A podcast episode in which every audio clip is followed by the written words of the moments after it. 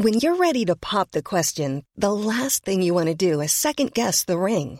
At Bluenile.com, you can design a one of a kind ring with the ease and convenience of shopping online. Choose your diamond and setting. When you find the one, you'll get it delivered right to your door. Go to Bluenile.com and use promo code LISTEN to get $50 off your purchase of $500 or more. That's code LISTEN at Bluenile.com for $50 off your purchase. Bluenile.com code LISTEN.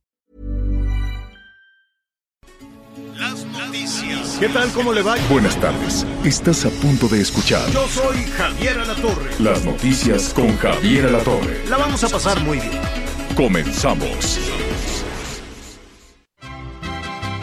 Se veía venir, se veía venir, ya desde hace tiempo que te ibas a ir, que te ibas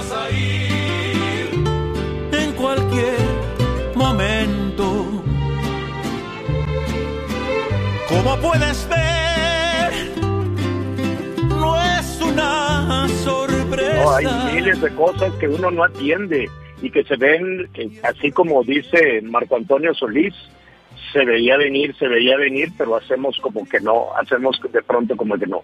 Y muchos de esos temas pues tienen que ver desafortunadamente pues con cosas que hacen los que andan gobernando y luego se andan haciendo la vista gorda. Pero bueno, vamos a saludarlo primero antes de hacer coraje. Me da muchísimo, muchísimo gusto que esté esta tarde con nosotros. Qué gusto que nos acompañe. ¿Cómo estás, Miguel Aquino?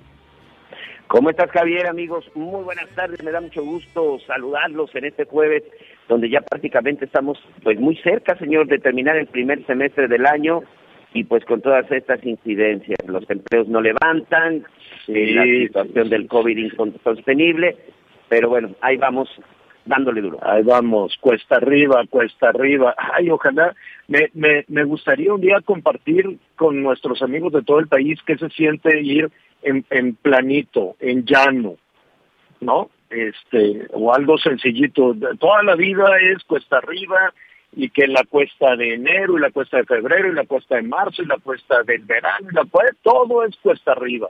Pero pues vamos a ponerle buena, buena cara. Fíjese que eh, estamos ya a punto de, de, de llegar a nuestra cabina para poder eh, comunicarnos mejor con todos ustedes. Estamos saliendo de, de la refinería Escapotzalco, bueno, lo que fue la refinería Escapotzalco. Lástima que no me dejaron conocerla, Miguelón, porque fíjate que es más fácil ir a serruchar una estatua o robarse, no sé, plantarse ahí en, robarse el dinero de una de, de, una caseta de entrada y salida o hacer un plantón o romper vidrieras y nadie te va a decir nada. Salir de vándalo, rayar, romper, este, y na, no vas a ver un solo policía por ningún lado. Ah, pero que no te vean con una cámara. Porque entonces, no, compañero, pues a ver dónde está la, la visión multiplicado y no puede que aquí tampoco vos a el mobiliario urbano. No, ¿qué es eso? ¿Cómo te voy a dañar la banqueta si estoy aquí parado haciendo un reportaje? Qué calamidad, pero a las personas que ahorita están asaltando en el transporte público las dejan solas. O Oye, los no. eh, robos que se están realizando en el mobiliario urbano no les dicen nada. O, en fin, no es es tan complicado en ocasiones hacer nuestro trabajo, pero lo hacemos con muchísimo gusto. La cosa es que eh, estamos ahí preparando un, un, un, reportaje para la televisión que tiene que ver con, con todo este tema de, del petróleo, cuánto se ocupa, la gasolina, las refinerías, en fin, todas estas cosas que, que con mucho gusto le, le vamos a, a presentar. Y en ese sentido, hablando de que te salen policías por debajo de una piedra, este, cuando menos los necesitas, pero cuando los ocupas, quién sabe dónde están.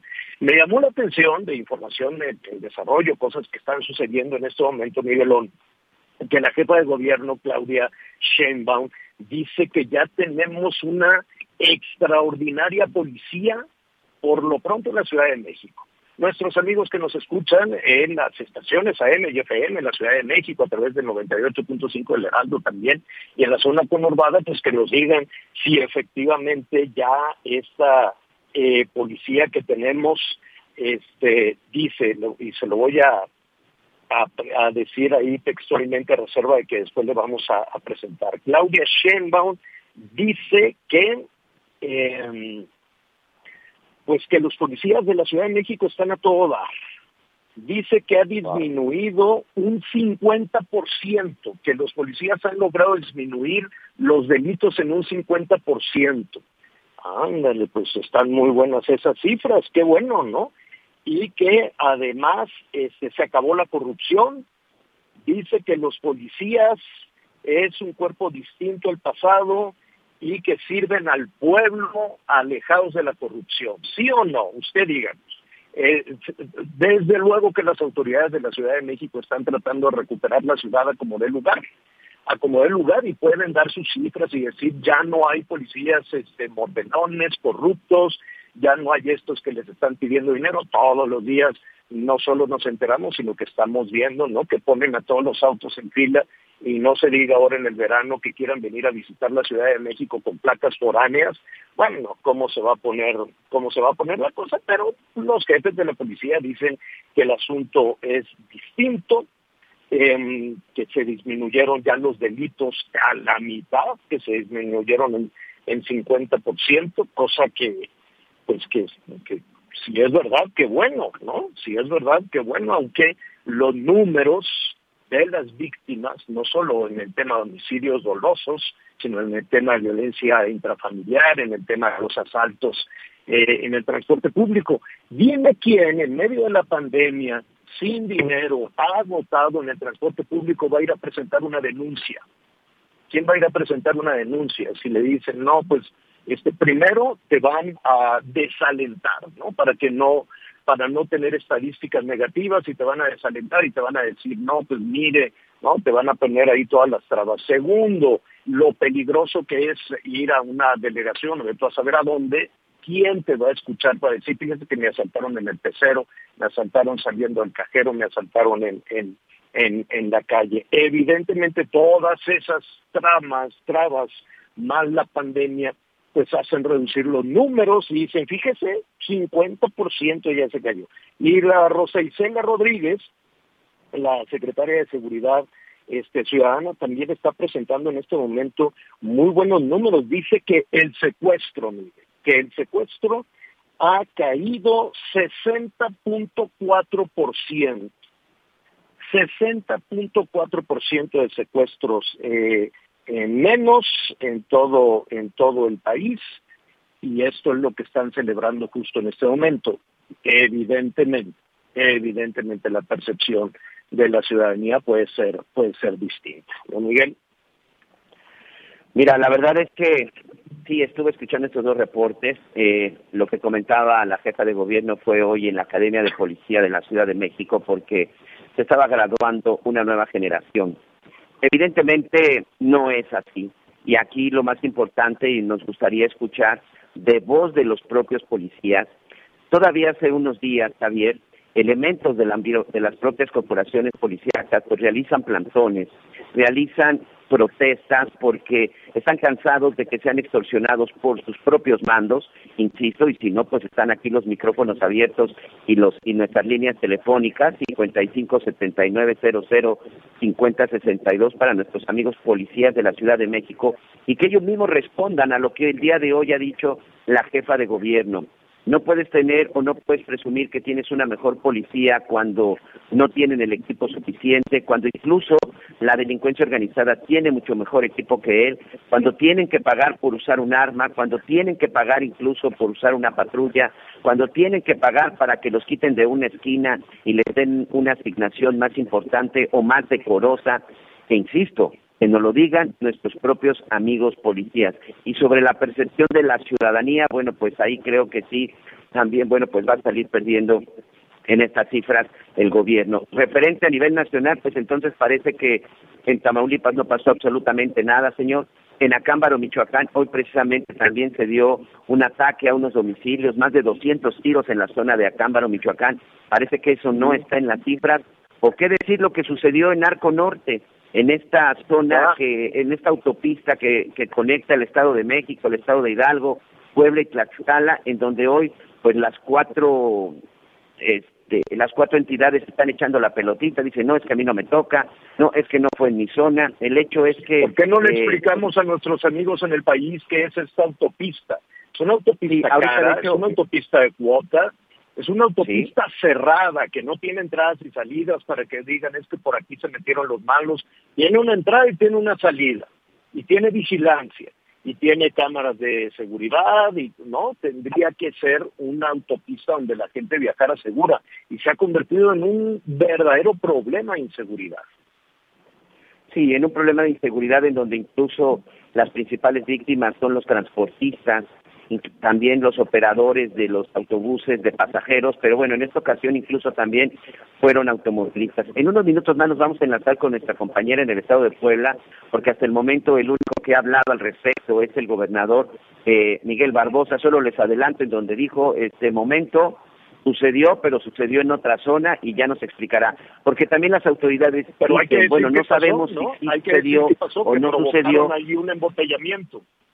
Sí, pero Fíjate que es la parte interesante, Javier, en donde yo siempre he insistido de las denuncias. Dicen las autoridades, pues es que ni siquiera tenemos la certeza si sucedió o no sucedió, poniendo en entredicho, bueno, pues lo que han reportado a través de las redes muchos automovilistas, porque dicen, nadie presentó una denuncia. Ese es otro de los asuntos gravísimos en este país, Miguel, la falta de denuncia. Me queda, me queda muy claro, la falta de denuncia me queda clarísimo a una persona que asaltan en esa autopista que involucra eh, varios municipios del Estado de México, eh, ¿qué más? Eh, Ciudad de México, bueno, no sé si algunas alcaldías, Tlaxcala y Puebla, ¿en qué ventanilla te detienes para que te presten auxilio? O la, o la pues ya no hay policía federal, la, ¿cómo se llama? La Guardia Nacional o quién, quién? Es decir, no, pues es que no hay denuncia, sí como no, nada más no me ponga trabas para denunciar y dígame cuál es la ventanilla correcta. La del Estado de México van a decir, no, yo no. La de Tlaxcala, no, yo no quiero esos números en mi estadística. La de Puebla, no, yo tampoco quiero esos números en mi estadística. De que 40 automóviles, al parecer, o por lo menos eso es lo que han denunciado los ciudadanos, uno por uno, atorados ahí sin moverse ni para atrás ni para adelante, los iban eh, golpeando, robando, a, cada una de las, de las personas, de las familias que iban en esos vehículos. Eso es lo que hasta el momento se sabe por parte de la ciudadanía. Y evidentemente dicen, ¿dónde voy a denunciar esto? ¿No? Sí, esa es una de las cosas que, por supuesto, de repente las autoridades, por eso dicen, yo siempre me he dedicado desde hace muchos años a revisar y sobre todo a estudiar estos fenómenos de seguridad o de inseguridad. Y yo siempre he dicho cuando una autoridad dice, están bajando los delitos, yo siempre he cuestionado, perdón, ¿están bajando los delitos o están bajando las denuncias? Son dos cosas diferentes y son dos cosas que se pueden interpretar de manera diferente. Una cosa es que la gente no esté denunciando cuando es víctima de un delito por indiferencia o simple y sencillamente porque no confía en las autoridades. Y otra cosa es que no estén sucediendo los delitos. Realmente, ¿qué es lo que sucede? Tú revisas las estadísticas de percepción de seguridad por parte de, que realiza el INEGI mes a mes y no ha habido mes, señor, que esto disminuya. Prácticamente dos de cada tres mexicanos se sienten inseguros en la zona en donde viven. Entonces, de repente, cuando escuchamos estas cifras de que dicen que están disminuyendo los delitos, porque las autoridades solamente están tomando en cuenta los delitos que se denuncian, que son los delitos que precisamente llegan a una agencia del Ministerio Público para que posteriormente se inicie la investigación. En eso se basan. Por eso siempre ha sido el cuestionamiento, ¿en verdad están bajando los delitos o simple y sencillamente la gente no está denunciando? Pero bueno, ya tenemos en la, en la línea a nuestra compañera corresponsal del Heraldo Radio en Puebla, Claudia Espinosa, una de las, pues una de las entidades que eh, eh, también cruza y tienen buena circulación por parte del Arco Norte. Y bueno, pues ha ido, como ya lo comentaba el señor La Torre, al menos 40 conductores de autos y transporte de carga fueron asaltados en esta autopista hacia la zona de Hidalgo. Los delincuentes habían instalado un retén falso para detener el tránsito y cometer el robo, una situación pues que ha provocado ya la reacción de algunas autoridades. Claudia, cuéntanos más, ¿cómo estás? Buenas tardes. Así es, hola Miguel Javier, nos saludo con gusto y a todos los amigos del Heraldo Media Como lo comentas, pues este incidente que ocurrió en la mañana de ayer, eh, miércoles, en esta caseta del Arco Norte de Coapiazla, que como bien eh, lo mencionan, pues pertenece territorialmente al estado de Tlaxcala, pero confluye, pues obviamente con parte de la entidad poblana. Ayer con este retén, pues 40 eh, automovilistas, tanto de camiones de carga, camiones particulares y de transporte, pues fueron víctimas de esta banda de delincuentes. Se sabe hasta el momento, de acuerdo con las primeras indagatorias de parte de las autoridades poblanas, que podrían haber sido más de cuatro personas las que hubieran establecido este retén. Es una situación que ya se ha presentado en algunas otras ocasiones y este día el gobernador de Puebla, Miguel Barbosa Huerta, pues señaló que buscará a las autoridades de Tlaxcala y también del gobierno federal para poder establecer un operativo que disminuya este tipo de delitos que dijo no pueden suceder. Escuchemos parte de las palabras de esta mañana del mandatario. Es en Tlaxcala, es en territorio de Tlaxcala, no en territorio de Puebla. Guardia Nacional debe estar, a cargo de eso, porque Guardia Nacional, hasta donde tengo información, la que eh, radica sus fuerzas aquí en Puebla también cuida esa parte de Tlaxcala. Entonces yo sí promoveré una mesa de diálogo con el gobierno del Estado eh, y con las autoridades federales para poder, eh, es, es inaceptable en cualquier, en cualquier lugar del país hay ese tipo de acciones de establecer retenes de delincuentes y estar asaltando a todos los vehículos que circulan por ahí.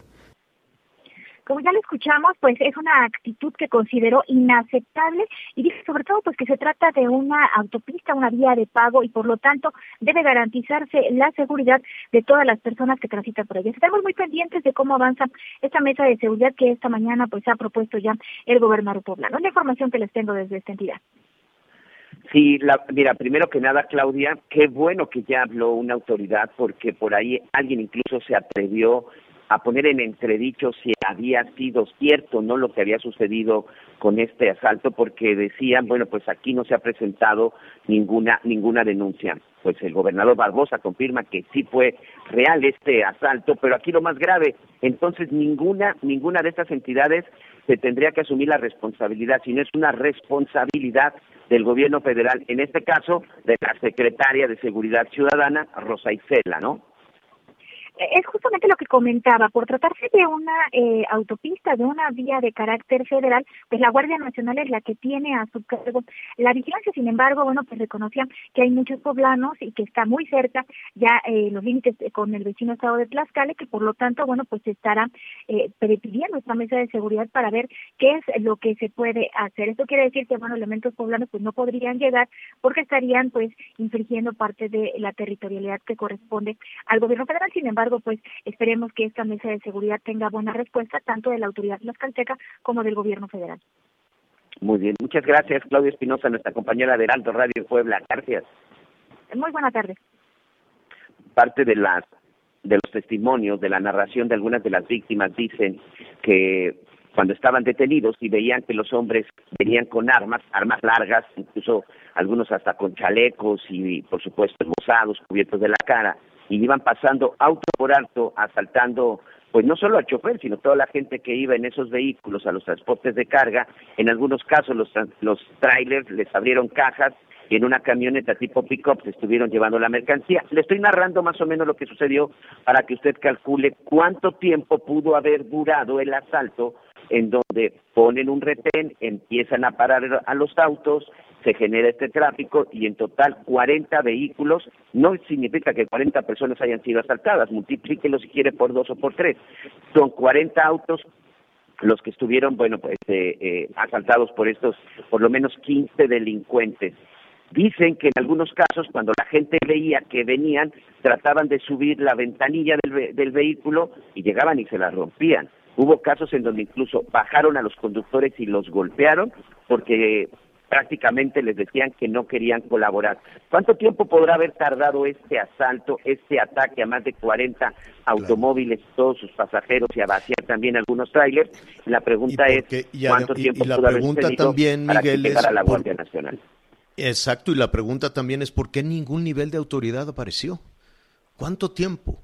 Eso, eso, eso es lo, lo, lo, que te comento, lo que te digo. Es increíble, ¿no? Que por cualquier situación, este, no sé, te, te, puedes descuidar del día de no circula, ¿no? Por decir algo, y te caen una cantidad enorme de policías de todos colores, ¿no? Ah, pero este, vas a ir a saltar a una vía como esta que se supone que está absolutamente vigilada. ¿Por qué no actuó ningún nivel de autoridad en Reynosa, por ejemplo? ¿No? Eso sí, están anunciando la Fiscalía General de la Fiscalía ya de Tamaulipas. ¿Te acuerdas que ayer en este espacio le estábamos informando eh, en, eh, en, la segunda parte en streaming, no se pierda, la segunda parte en streaming siempre hay muchísima información muy importante, le decíamos, del momento en el que habían sido eh, detenidos tres sujetos presuntamente relacionados con este tema, no queda muy claro si estaban relacionados con ese asunto, ya fueron puestos a disposición del Ministerio Público, tienen alias que al ratito le vamos a, a decir. ¿no? ya sabe, el güero, el flaco, el frankie, ¿no? Así es como, como los presentan, no sé por qué los presentan de esa manera, pero tenían a 18 personas secuestradas. ¿Están o no relacionados con este asunto? Vamos en este momento con nuestro compañero eh, Carlos eh, Juárez. Él es precisamente corresponsal allá en Tamaulipas, a quien me da mucho gusto saludar de nueva cuenta. ¿Cómo estás, Carlos?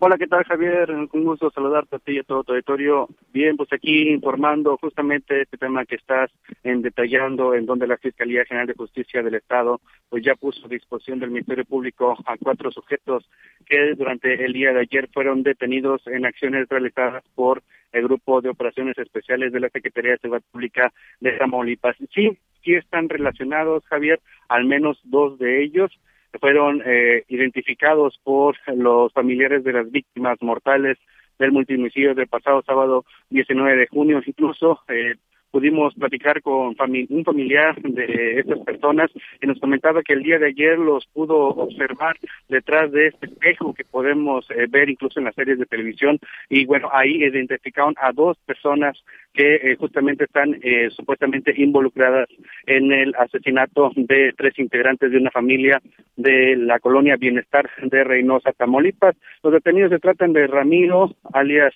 El Güero, José Reinaldo, alias El Flaco, Ricardo Manuel, alias El Franklin, Pastillas o también y también Alfonso Margarito alias el Simba. Estas personas pues están ya puestas a disposición del Ministerio Público. También se dio a conocer que fueron eh, rescatadas 18 personas que estaban secuestradas en el municipio de Río Bravo. También el testigo, el familiar testigo nos dice que estas, entre estas 18 personas, Javier, ojo con esto, hay cuatro menores de edad, cuatro niñas que estaban secuestradas en manos de estos presuntos delincuentes que operan para un grupo delictivo en este municipio de Río Bravo. Hay que comentar, si ayer eh, justamente hablábamos del video que se filtraba de un presunto responsable que había participado en los enfrentamientos y que él decía que todo esto que se había realizado en Reynosa era solamente para calentar la plaza. Es un eh, argot que utilizan los criminales para hablar sobre las ciudades en donde se están disputando los territorios. Así que bueno, por lo pronto están estas cuatro personas detenidas y uno más que se encuentra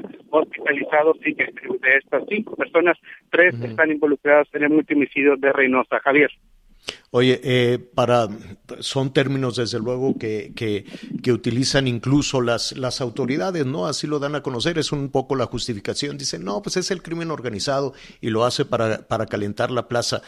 Eh, y, y, aquí me gustaría que incluso Miguel Aquino nos ayude. Eh, ¿Para qué un, un grupo de delincuentes quiere calentar la plaza si ya tienen control de ella?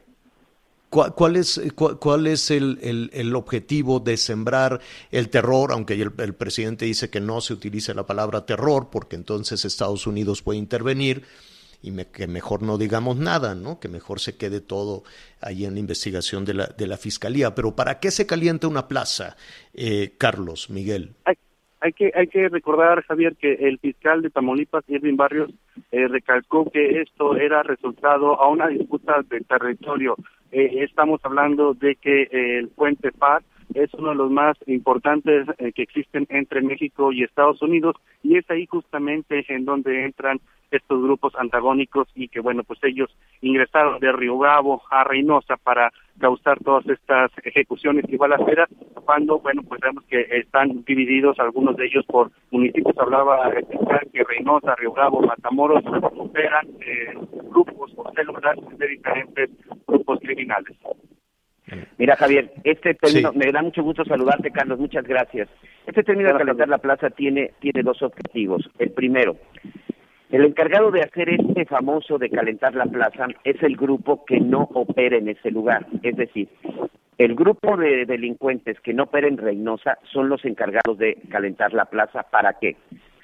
Para causar terror, para que nadie esté con el grupo que en este momento está como jefe de plaza, que finalmente son los términos que utilizan, y también para provocar que en algún momento las autoridades ingresen a ese lugar y lleven a cabo las detenciones pertinentes de quienes están con el control de la plaza.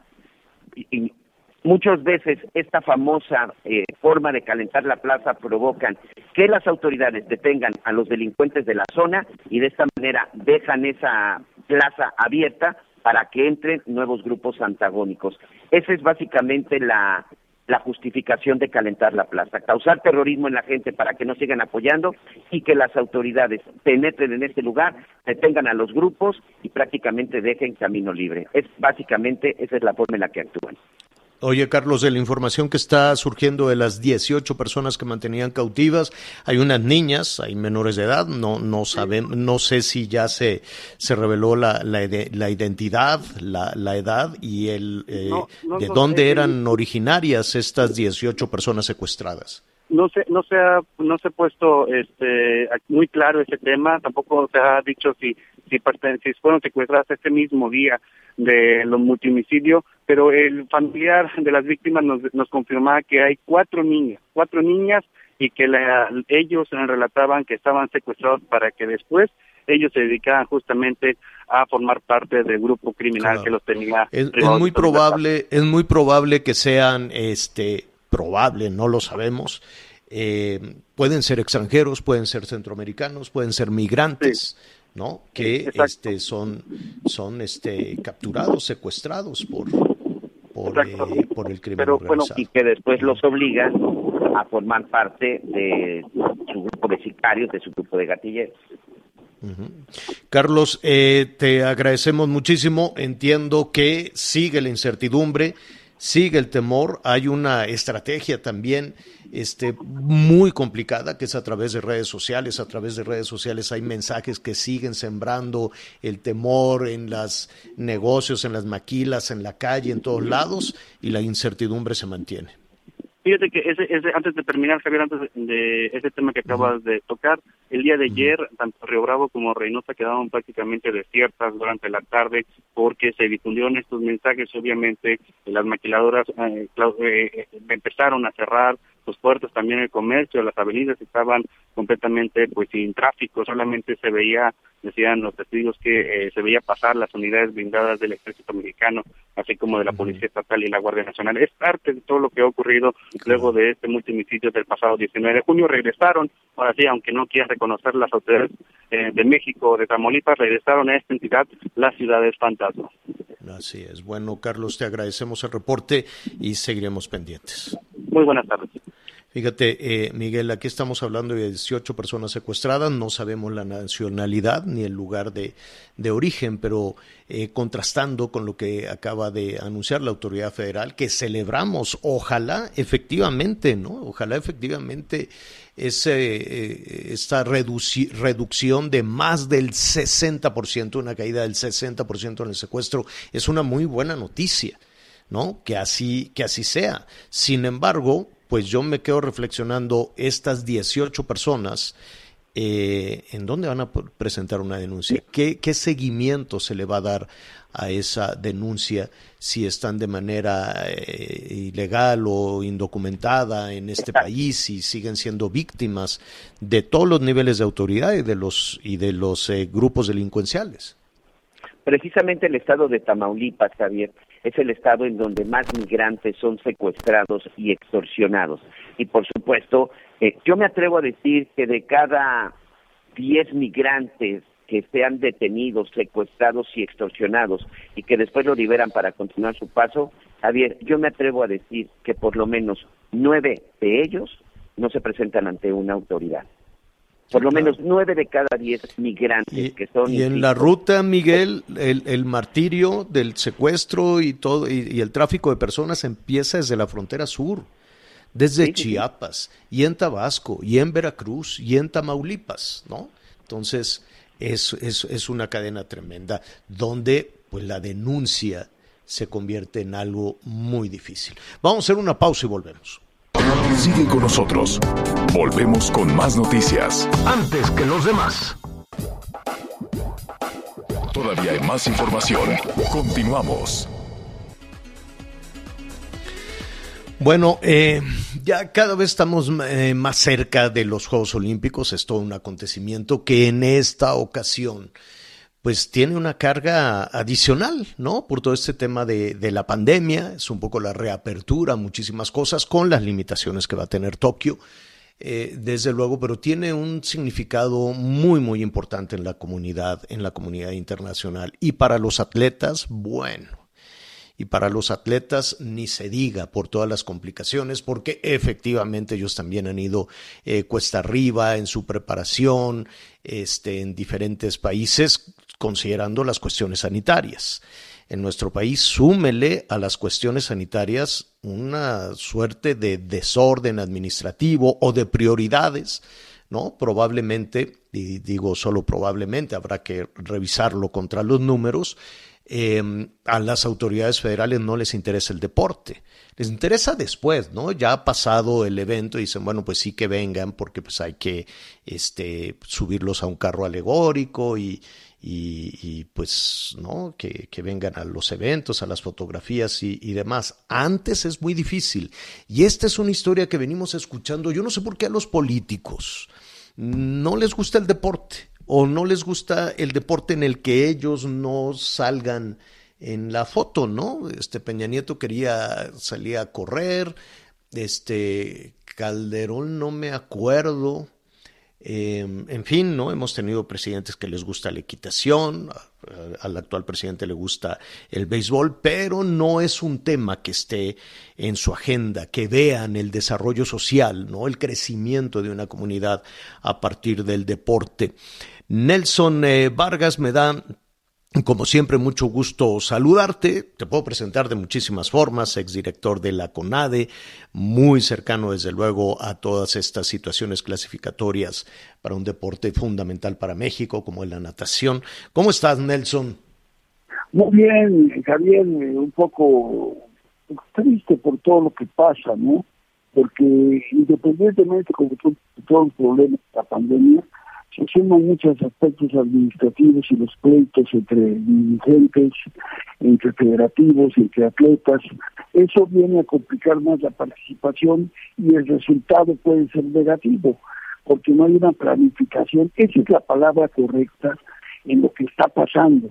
Mientras no haya una planificación clara, las reglas claras, para que no pase lo que está pasando con Paola, que no pase lo que está pasando con los ciclistas, las reglas deben ser claras al inicio del ciclo olímpico, con fechas, con lugares, lugares de selección, todos los, todos los eh, lo que sea de hacer eh, eventos de, clasificación, todo eso debe quedar bien estructurado y no de la noche a la mañana se saca en un evento que es selectivo cuando la gente no está preparada para el evento y entonces vienen las complicaciones. Pero es un, es un problema, Nelson, es un problema de, de talento, de habilidades, de, de dinero. Bueno, cualquiera, cualquiera pensaría que este, tener a, directivos que están en el deporte, Ana Gabriela Evara, que, que, tantas satisfacciones le dio a México, que conocía las dificultades de un deportista para salir adelante, pues uno pensaría que las cosas son, son diferentes, pero parece que mover la voluntad del servidor público, de la administración pública, es muy difícil.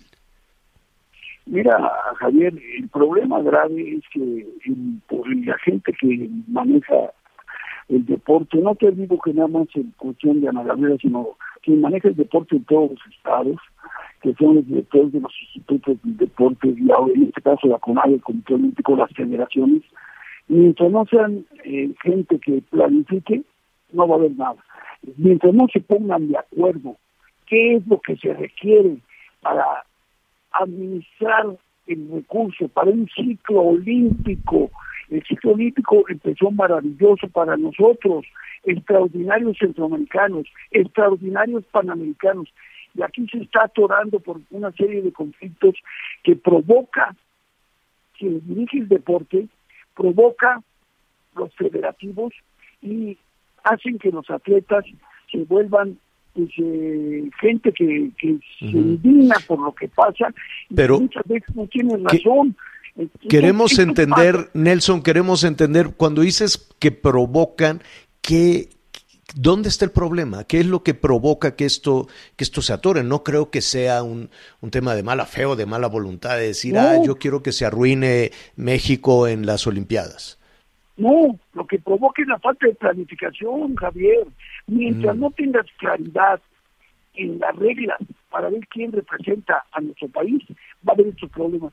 Nada más quiero que me digas, ¿qué problema tuvo el taekwondo con la niña esta María que la eliminó una muchacha que, que no tenía eh, las medallas que tiene María? Ningún problema, porque la federación planeó perfectamente, dijo, toda la vida dijo, aquí tiene que haber un selectivo y si le ganan a María, María no va a los Juegos, aunque tenga cuatro Juegos Olímpicos ya. Y eso no pasa en la natación y no pasa en los clavados. Entonces es un verdadero desastre que quiere resolver el político, lo quiere resolver la federación y el comité pues nada más está esperando a ver qué dice la federación. Y bueno, del lío que trae eh, Paolo Espinosa y, y no sabes quién tiene la verdad. No la tiene, ¿por qué? Porque no planifican. Eso se llama organización, administración de lo que quieres hacer. Mientras no planifiques el ciclo olímpico completo, te van a pasar estas cosas. Y, y mira, de verdad, mucha gente que tiene gran calidad, por la falta de planificación, no va a los Juegos Olímpicos. Ah, ah, eh, para quienes eh, no estamos en, en, en, en la entraña de toda esta dificultad y en cómo se van este, preparando la delegación, eh, dinos, em, ¿cuál es tu pronóstico? No solo en la natación, no solo en los clavados, sino en general de los deportistas mexicanos para, para Tokio, para los Mira. Olímpicos de Tokio. Mira, de acuerdo a los antecedentes del ciclo olímpico, nos debe ir extraordinario. ¿Por qué? Porque arrasamos el centroamericano. Nos metimos como nunca en un tercer lugar panamericano. Le ganamos a Cuba, le ganamos a Canadá. O sea, centroamericano y panamericano extraordinario. La directora de Coral dijo que iba a haber 10 medallas. Mi pronóstico, te lo juro que no sé, no sé qué va a pasar. No sé qué va a pasar porque lo que yo he visto que a pesar de que no hubo muchos apoyos en, en, las en todo lo que es la administración anterior y todo lo que tú gustes, hubo éxito, hubo éxito. Trabajaron bien las federaciones, trabajaron bien los atletas, hay resultados, tenemos talento, tenemos una camada buena para este ciclo olímpico, pero la verdad es una incógnita lo que vaya a pasar. Una incógnita lo que vaya a pasar después de la pandemia.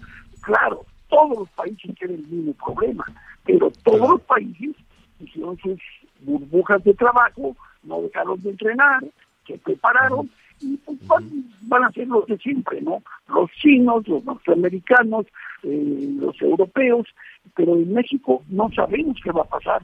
Yo te lo digo honestamente, las 10 medallas que produjo Ana Gabriela Guevara, dudo mucho que lleguemos a Las- eso. ¿cuánta- Ojalá ¿Cuántas que- medallas? ¿Cuántas? Ana Gabriela dijo 10 medallas, no dijo el 10. color, pero dijo 10 medallas.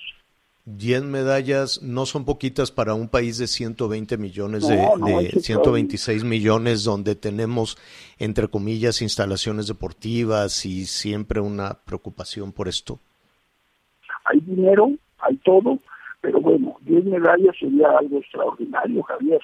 Eh, somos un país de 4, 5, 6 medallas cada cuatro años.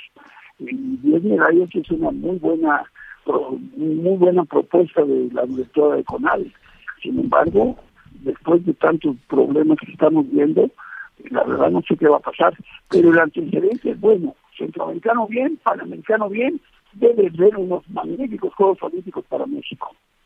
Bueno, Nelson, te, te, te, agradecemos, este, y si nos permites, pues quisiéramos irle dando seguimiento, ¿no? Hasta eh, conforme va avanzando, avanzando esta, esta fecha, esta cita, y ojalá, ojalá en este país se hablara menos de cosas electorales, menos de partidos y más de deportistas, ¿no? Yo creo que eso daría, daría un respiro y eh, tendríamos esa generación que de por sí, con estos, con, con, con el ciclo escolar perdido, con casi 500 días sin clases este, y sin deporte, pues bueno, vamos a tener en, corto plazo, como una onda expansiva, tirar esa, esa, esa roca terrible al agua. En, poco tiempo veremos, desafortunadamente también en el mundo de deporte, la afectación que eso tenga, ¿no? Los futuros deportistas que están ya a la vuelta de la esquina.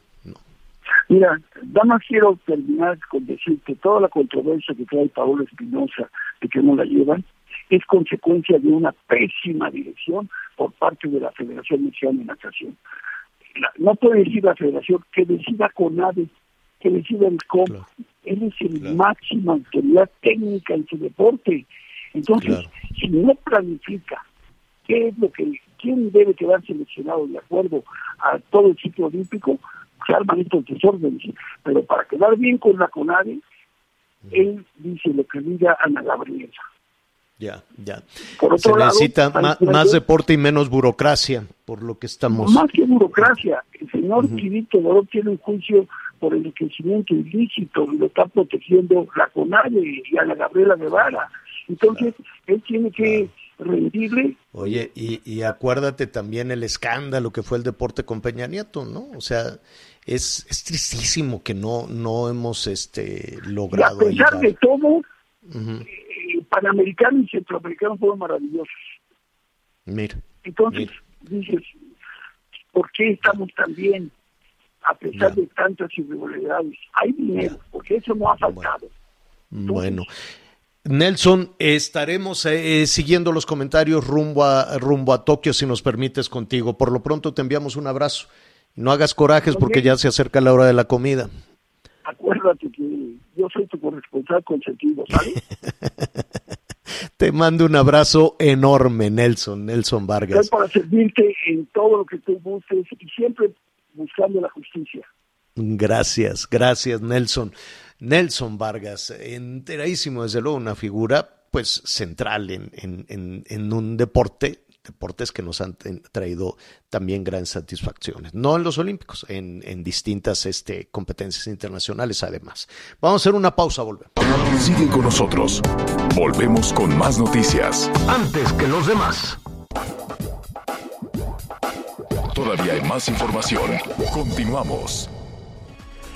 Muy bien, muchas gracias. Continuamos con más información en las noticias con Javier Alatorre y vamos a saludar a nuestros amigos del Instituto Politécnico Nacional y por supuesto Aris Chávez, quien nos trae información muy importante para la salud. Aris, bienvenida. Qué gusto saludarte, mi querido Miguel, y a todo el auditorio. Les invito a que pongan mucha atención a esta información porque hoy traemos muchos regalos como el factor de transferencia para el auditorio. Vayan anotando este número telefónico porque hoy es el último día que vamos a dar esta promoción. Así que no se pueden quedar sin la suya. El 55 56 49 44 44. Esa es nuestra línea directa de productos y tratamientos politécnicos. Pero hoy vamos a platicar de uno de los tratamientos que está ayudando a miles de personas en esta de pandemia a sentirse muy bien, con mucha energía, con mucha vitalidad, pero sobre todo a estar protegidos y mantener la salud en esta época tan terrible de contagio. Yo creo que una de las cosas que no debemos de olvidar es que seguimos con un alto nivel de contagios y aunque estemos inmunizados eso no nos garantiza que no nos vamos a contagiar, por eso hay que mantener nuestro sistema inmunológico fuerte. Afortunadamente este tratamiento factor de transferencia nos ayuda con muchísimo éxito con este problema. Tomar una ampolleta todos los días que además es un tratamiento que es cero invasivo, que no necesita ninguna preparación extraordinaria, ya viene listo para consumir y este tratamiento, una dosis diaria, nos garantiza elevar el sistema inmunológico hasta en un 470%. Elevar tanto el sistema inmunológico crea una barrera protectora que hace mucho más difícil que nos contagiemos.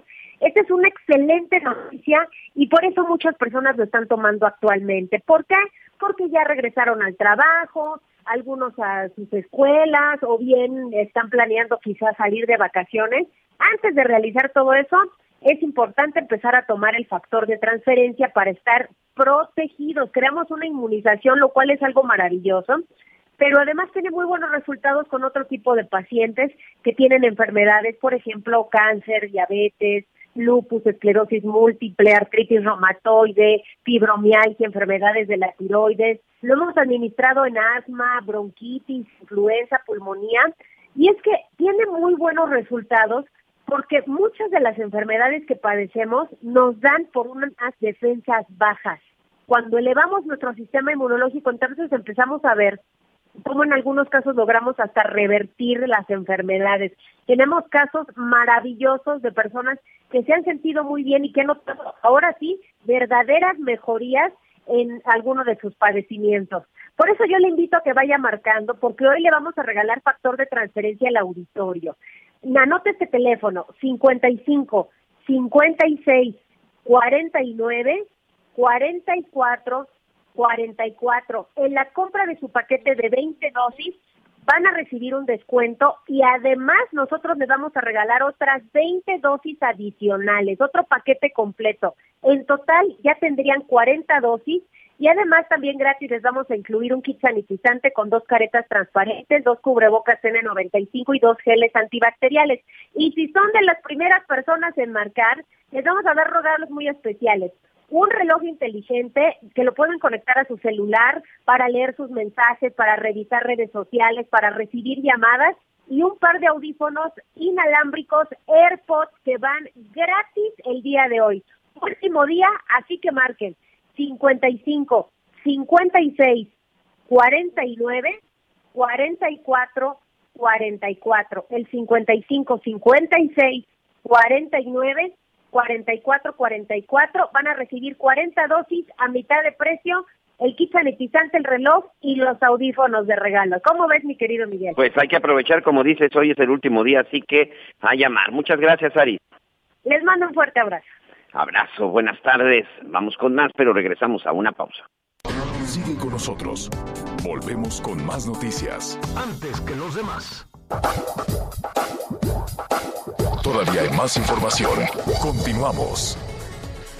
Bueno, estamos eh, prácticamente en la, en, la, en la recta final de esta primera parte. Les recordamos javieralatorre.com, Javier Alatorre MX para continuar en, en, streaming porque vamos a tener muchísima información. Vamos a hablar de, de Britney que ya quiere quitarse la tutela, la muchacha va a cumplir 40 años y se quiere quitar la tutela, quiere que, que el papá le deje pues no solo, mire, ahí hay un asunto de dinero que es muy serio, pero también hay un tema de violencia eh, que, hay que, que hay que tomar en cuenta y lo vamos a platicar. Oye, este, hay también información en desarrollo que tiene que ver con una emboscada a elementos de la Guardia Nacional, Miguel. Sí, fíjate, eh, Javier, que se está dando a conocer la declaración de dos elementos de la Guardia Nacional que aparentemente, de acuerdo con la, eh, aquí con la información que estoy terminando de recabar, fueron secuestrados en el, en el tramo de la carretera 57. Eh, este tramo, bueno, pues es muy largo porque va desde la zona de Querétaro hasta la zona de Coahuila. Ahorita está saliendo esta información. Y bueno, resulta que estos dos elementos de la Guardia Nacional, cuando iban circulando la noche del domingo al terminar su turno, pues fueron interceptados por varios sujetos a bordo de varias camionetas. Los, eh, los bajaron de la unidad de la Guardia Nacional fueron esposados y vendados y los llevaron a una casa de seguridad en donde aseguran que los estuvieron torturando al grado de que los golpeaban y les estuvieron quemando los pies, tratando de hacerlos confesar a ver si participaban en una célula delictiva. ¿en, dónde fue esto? Este, mira Javier, ahorita estoy, eh, están en un, eh, fue en un hospital. Lo que todavía ahorita no hemos podido determinar es en qué tramo fue entre Querétaro y la zona de Coahuila, que evidentemente es muy largo. es información que está surgiendo en este momento. Pues lo vamos a retomar, lo vamos a retomar en la segunda parte porque es momento de despedirnos y agradecerles desde luego su compañía a través de las estaciones de Audiorama y de El Heraldo Radio, que está en su segundo aniversario. Además, felicidades. Siga con nosotros, Javier Alatorre MX, javieralatorre.com.